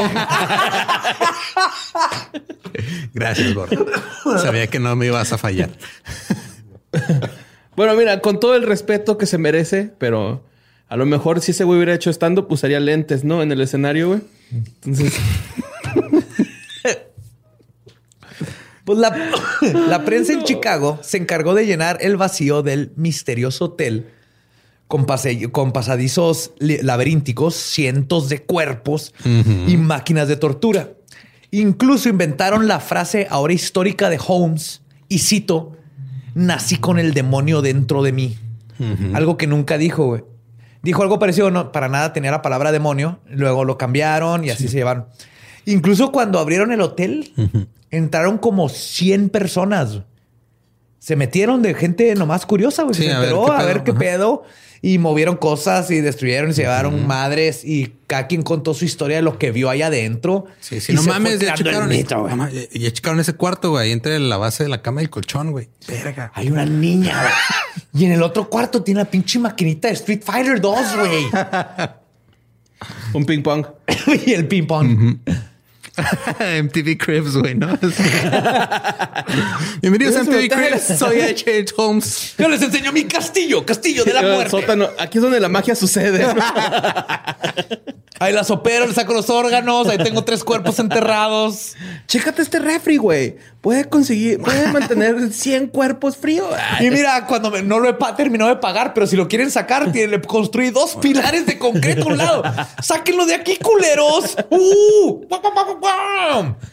Güey, ahorita me quedé tripeando con eso. Yo, nomás por hacer la malía, hubiera destruido la caja y luego la sacaba así en, pez- en pedazos, güey. Está muy cabrón destruir una caja fuerte, güey. Ese es, el punto de la caja punto fuerte. de- O sea, no, es, no es la caja, no es la caja mediana o débil, güey. Esta era una caja fuerte, güey. Pero la huevo se puede desarmar, ¿no? Pues no al grado de que la compañía decidió que era más caro desarmarla. que, no, pero... y Así más, un mueble en mi casa, güey, que... más en esos tiempos, las cajas fuertes y todavía, eh, por ejemplo, el- lo- son dos partes. güey. Es el cuerpo Ajá. y la Y puerta. la puerta. Ajá. Desarmarla es cortar acero del, y es y en una caja fuerte tamaño puerta. güey. Así un mueble, en un mueble en mi, en mi casa, güey, que lo puse, llegó el carpintero, me dijo, güey, voy a poner aquí unas moldes, pero ya no va a haber forma de que saques tu mueble a menos de que lo rompas. Sí, está bien, no hay pedo. Ponlo. Y ya. ¿Y ahí se pues, quedó? Pues ahí está todavía, güey, ya tiene ahí como 15 años. ¿Y lo vas a tener que dejar? Sí, me gustó mucho ese mueble. Hazle el amor antes de que lo dejes. Ah, ahí va, ahí va a estar, güey, por mucho, un chingo de tiempo. Pues además de todo lo que les conté, el incompetente departamento de policía decidió achacarle todos los asesinatos sin resolver para poder irse a pistear temprano. güey. Entonces, que ah, se mataron una mujer acá, un güey por allá, desaparecieron tres niños, dijeron, ah, todos estaban en el hotel y desaparecieron. Resuelto. Fue H.H. Holmes. güey. El método PGR le dicen, ¿no? Y fue subiendo la cuenta. Pitín, pitín. Tranquilo, borré esos Este- ojos. Este comentario sí, sí- sí es... Échale ese comentario. Irresponsabilidad de Badía por dejarlo lo de ese comentario, güey. neta. Y responsabilidad es la de las autoridades que no hacen ni verga. Y mía que Eso es cierto. Yo nada más Yo estoy también- hablando, güey. Yo también hablo Ok. con Lolo irresponsable. Siente fuerte, estamos protegidos aquí en nuestra mesa. Chingada su madre PGR. Yo no, es llegué cierto, tan no. lejos. No, no es cierto. un día, un día. No, no te retractes, es peor, güey. Es peor si te retractas, güey. Lo que más odia la PGR, las retracciones de. No me retracto, de pero culpabilidad, tampoco güey. estoy orgulloso de ese comentario. Les cagan, güey. No, tienen un güey que dice yo maté a todas estas personas y no cuando se retractan les va mal.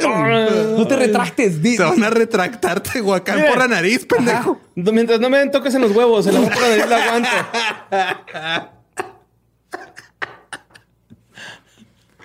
Pero bueno, es así con estas técnicas del PGR, de la PGR que Borre nos acaba de explicar cómo funciona.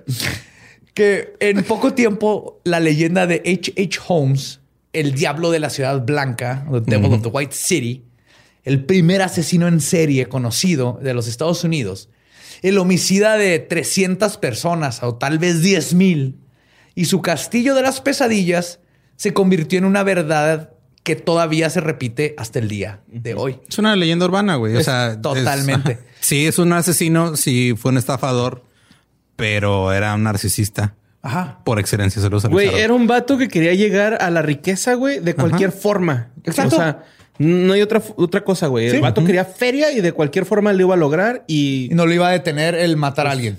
mira, eso nos enseñaron en Whiplash y él lo logró, ¿no?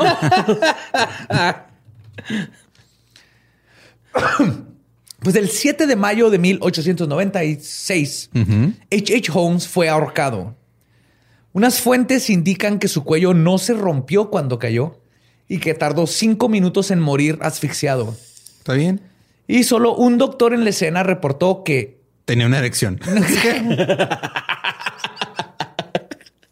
Pero no especificó si el doctor la tenía o el güey casi muriéndose la tenía. alguien en esta horca tenía gotas traicioneras y Tenía- quién sabe por qué si no he ido al baño, ¿no? El doctor este dice que sí se le rompió el cuello, Ujú. Pero que de todas maneras su cuerpo se retorció por cinco minutos. Ok. Entonces, la, la única confusión es entre Y el doctor era H.H. Holmes. Se escapó, güey. es el twist que decía Badía al principio. ¿eh? No, sin mamar, dijiste eso. Hay toda una teoría del- en varias fuentes De que no se de que Holmes le pagó y que Alguien- ahorcaron a alguien más. Al último momento lo cambiaron. No No, totalmente falso, güey. Sí, sí lo mataron. Y Ok. ahorita vamos a ver porque o sea, sí, no, sí se ahorcaron, güey. Sí Ok. lo ahorcaron. Antes de su muerte, Holmes pidió un último deseo. Que su ataúd fuera encapsulado en cemento porque temía que doctores quisieran examinar su cerebro. Por lo que hizo. Qué mamón. Y lo hicieron. Lo enterraron y lo llenaron de, de concreto. Pero qué mamón. lógica. O sea, no, no tiene lo que mamón, Sí, güey. Sí, pero- sí. Siendo los- un hombre los de la científicos, ciencia, ajá, doctor, sí. ¿qué- qué- lo último. Vamos a ¿qué examinar el, importa, el cerebro más pendejo del mundo. Pues no, está ahí encapsulado en cemento. O sea, ¿Eh? Pero ahí no termina la notoriedad de H.H. Holmes. ah, cabrón. Sé que gran parte de los macabrosos y macabrosas están pensando en este momento, Sabía que ibas a mencionar esto. Creo que sé a dónde vas. pero Badía, que no Holmes era Jack the Ripper. Ah, ah. Sí, borre. Jack the Ripper era H.H. Holmes. ¿Sí? Ah, qué putas, güey. Mira, ahorita un chorro de gente está así de. mm. Porque dicen, no, oigan, yo leí que coincide con los tiempos y el modus operandi. Los dos eran doctores. No hay récords de Holmes en Chicago en 1888. Pues no, porque el güey no vivía Jack. en Chicago. Y él, regresando a los Estados Unidos, o sea, Jack explicaría por qué Jack dejó de matar. Todo coincide. Simón, eran doctores, mataban.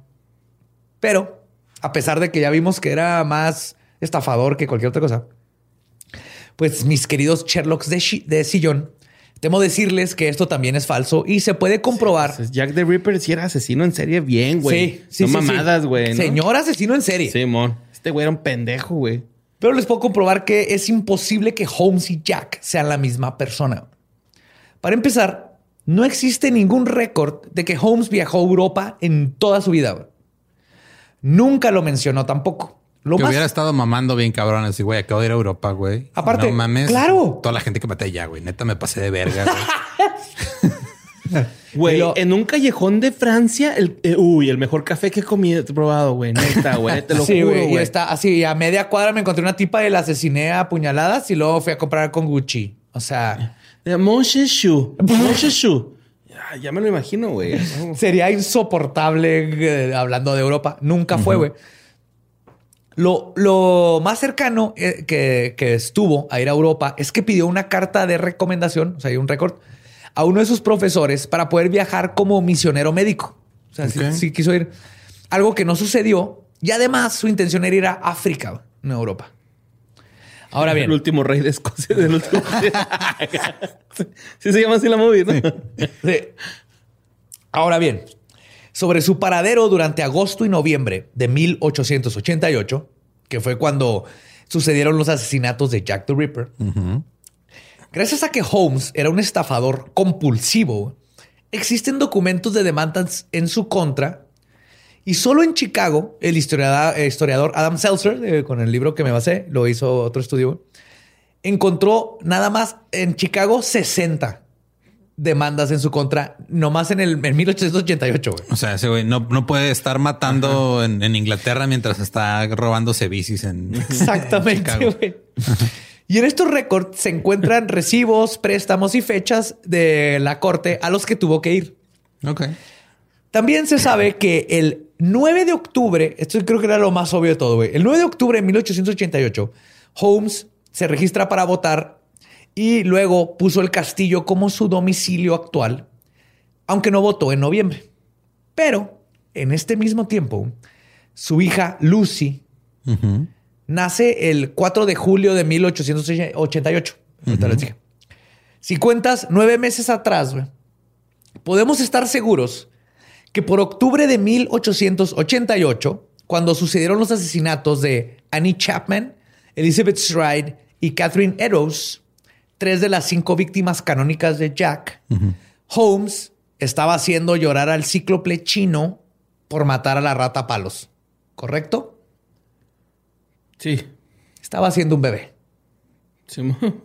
Qué rara forma de decir que está haciendo un bebé, pero sí. Eso es así le dicen los chavos ahora, güey. Hacer llorar al chico, chicople. El cíclope. Cíclope chino. Puta El madre. cíclope chino. Ciclo, cico, cíclope.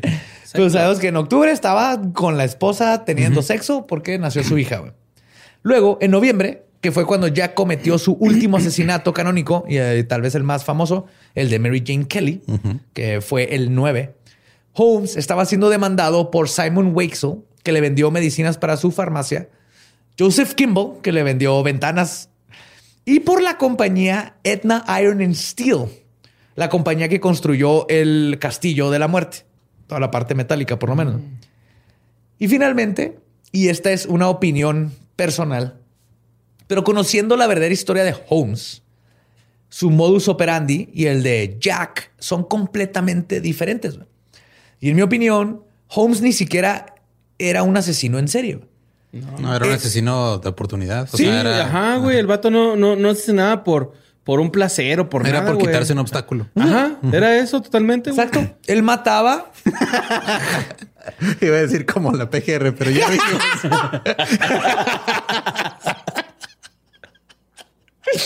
Puta madre, iba a ser otra cosa peor, güey. Bueno que no pensé, güey. Pero un salió el tío Robert, güey, ¿no?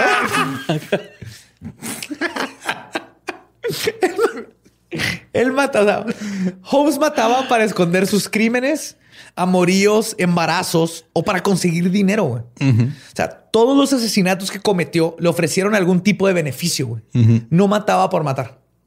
Por más cruel que fue, por ejemplo, Sí, con tenía, los niños, o sea, no mataba por matar. güey. No tenía objetivos Como, un de asesino en serie, que su necesidad es matar. Él era.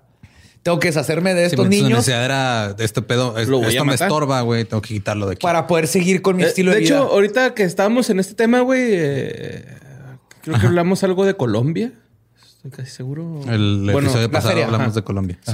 Pero este. Ah, no, de la por, feria de Colombia. Ajá. por ejemplo, eh, no sé si está mal que lo Colombia. diga, pero Popeye, güey, el sicario, pues él Ajá. no es asesino en serie, aunque haya matado un chingo, ¿no? O sea, No. él lo hacía por un business y ya. Ah, es un Sí, asesino un múltiple. pero- y un psicópata y asesino múltiple, pero, Pero no asesino en serie. Ajá. Exactamente. Un saludo, señor Exacto. Popeye. Ya se No me murió. mate. Ya se murió. Ya se murió, güey. Sí. ¿Cuándo, mamón? No me acuerdo, pero ya falleció. Para ir a darme unas líneas en su tumba. Ah, no sé, no, no sé. No, no sé, puta madre. ¿Cómo puedes empeorar algo? Buena idea. Buena idea. Mala, Mala idea. Chingada madre.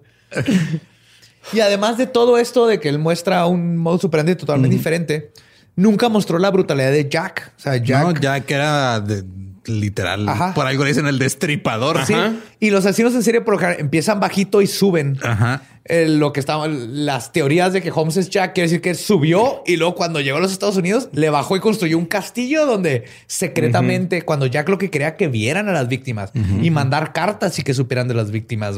Este güey eh, construyó un castillo para esconder que ya sabemos que no es cierto, pero aún así él no quería que lo descubrieran y Jack lo que quería era enseñarle en la Era cara a los detectives, miren lo que hice. Pero nunca supieron, güey. No, nunca supieron. Jack está cabrón.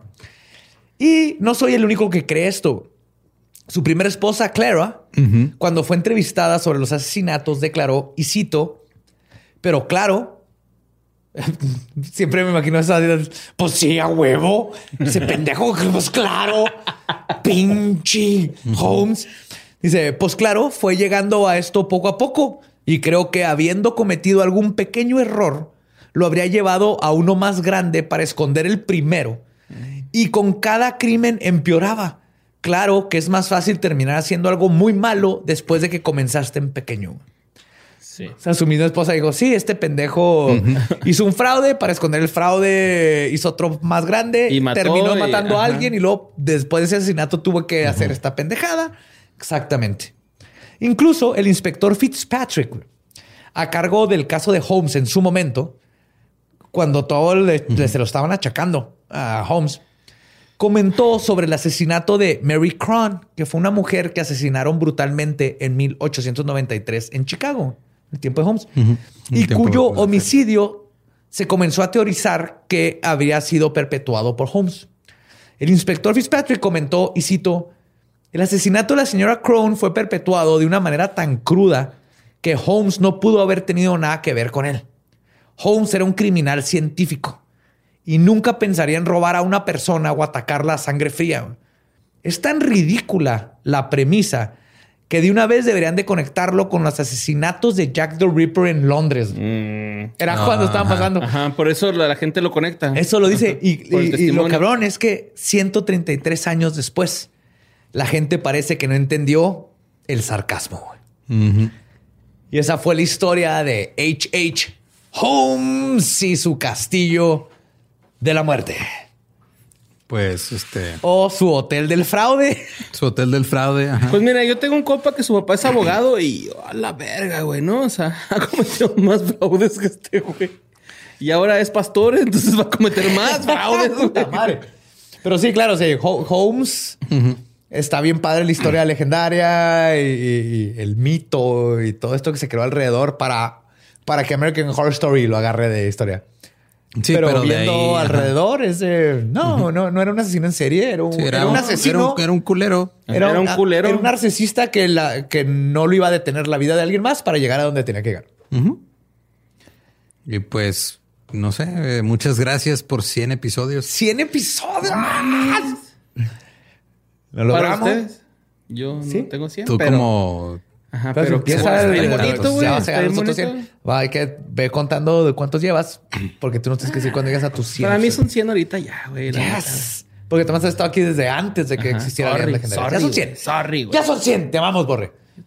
Y más que nada, amamos a todos ustedes. Muchísimas gracias por ayudarnos a llegar al episodio 100.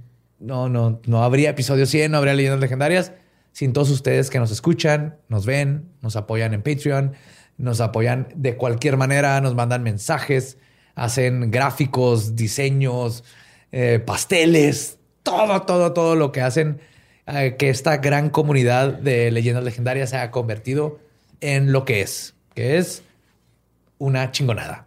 Gracias a ustedes. Sí. Está bien bonito. Este, es- son los primeros 100 de muchos. Entonces, aquí seguiremos. Nos vemos y nos escuchamos la próxima semana. Nos pueden encontrar en todos lados como arroba leyendas podcast. Yo soy ningún Eduardo. Yo soy Mario López Capi. Y yo soy Elba Diablo. Nuestro podcast número 100 ha terminado. Debemos irnos a pistear. Esto es Orden de Belzebub. Los amo macabrosos y macabrosas. Lolo, baja esa arma.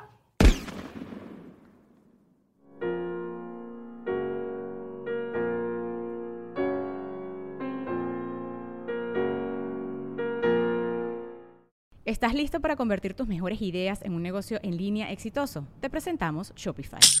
Tal vez no lo sabías, pero nuestro podcast More Than Mamis es un negocio y lo empezamos por supuesto para desahogarnos y hablar sobre la maternidad, no para convertirnos en expertas de ventas y del e-commerce. Así que sí, necesitábamos ayuda para vender nuestro merch y poner en marcha nuestra tienda. ¿Y cómo suena con Shopify? Llegó otra venta. Shopify es la plataforma de comercio que está revolucionando millones de negocios en todo el mundo. Ya seas un emprendedor desde tu casa o desde donde sea, Shopify es la única herramienta que necesitas para iniciar, administrar y hacer crecer tu negocio sin dificultades. Con Shopify puedo gestionar pedidos, envíos y pagos desde cualquier lugar, brindándote toda la información y estadísticas de tus ventas al detalle. Regístrate para un periodo de prueba con tan solo un dólar al mes en shopify.com barra sonoro, todo en Ve a shopify.com barra sonoro para llevar tu negocio al siguiente nivel. Shopify.com barra sonoro.